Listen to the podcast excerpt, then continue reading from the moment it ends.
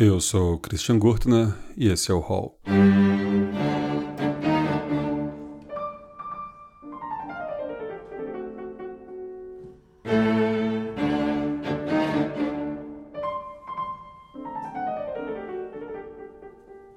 Era o ano de 1689.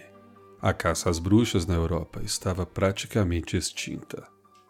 A segunda versão da Inquisição, iniciada no século XV e concentrada na Espanha, já não buscava feiticeiras diabólicas, e sim judeus e recém-convertidos ao cristianismo.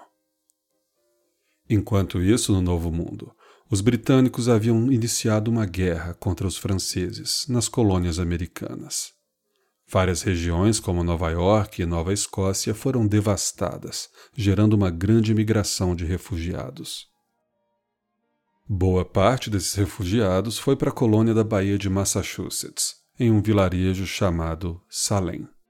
A chegada dos imigrantes gerou uma grande tensão, aumentando a já existente rivalidade entre as famílias que disputavam as riquezas do porto.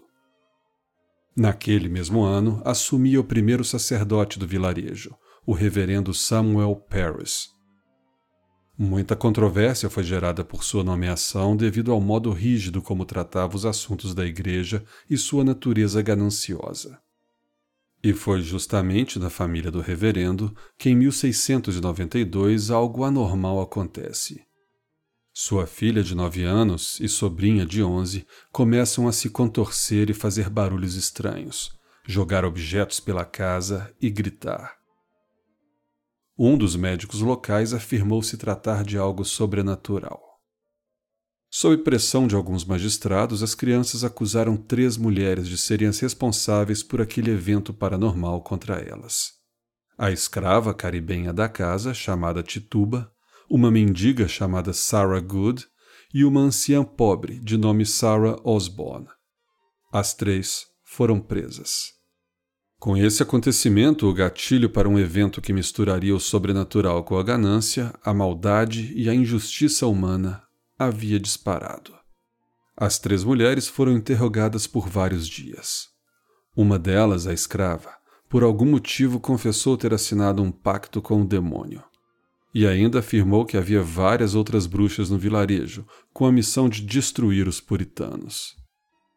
A semente da paranoia havia sido plantada. Nos meses seguintes, várias pessoas sob acusação de bruxaria foram presas. Em maio de 1692, um tribunal especial foi criado para julgar esses casos. E em junho, o primeiro enforcamento pelo crime de bruxaria é executado.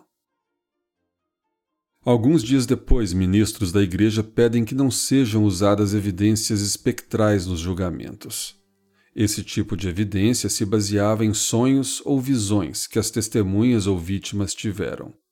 Ou seja, bastava sonhar ou falar que teve uma visão de determinada pessoa fazendo bruxaria que tal pessoa ia presa.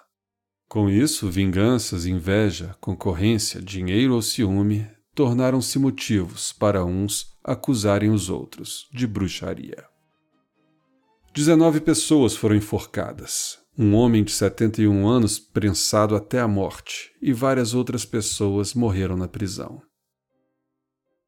O governador, vendo sua própria esposa ser investigada, acabou proibindo o uso de evidência espectral e também novas prisões.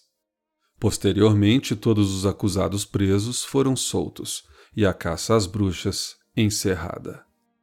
Com o tempo, o juiz responsável pela maioria das condenações assumiu que estava errado.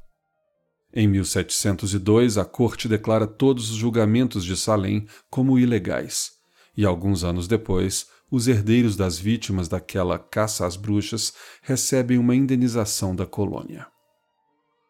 Mas foi somente em 1957 que o estado de Massachusetts pediu oficialmente desculpas pelos fatídicos eventos de 1692.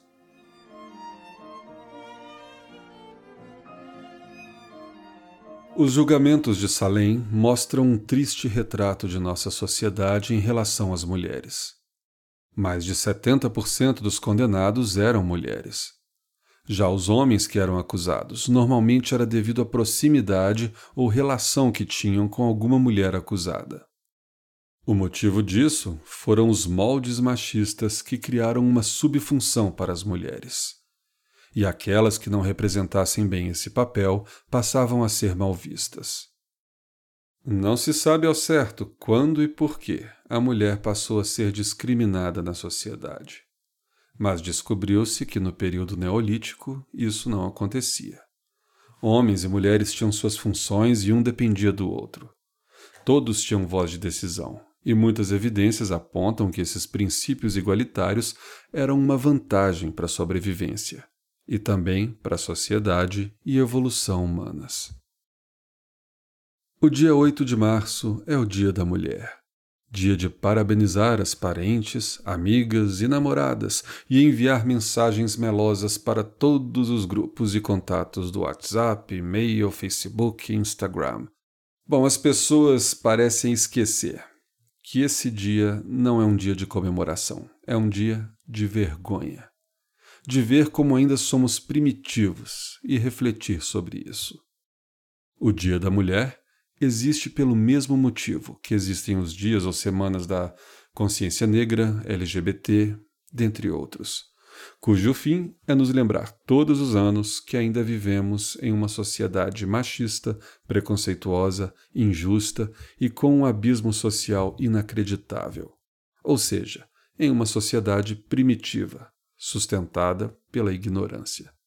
Com origens socioculturais e religiosas, a discriminação sexual ainda resulta para as mulheres em desigualdade salarial, abusos físicos e psicológicos nas ruas e em casa, e misoginia.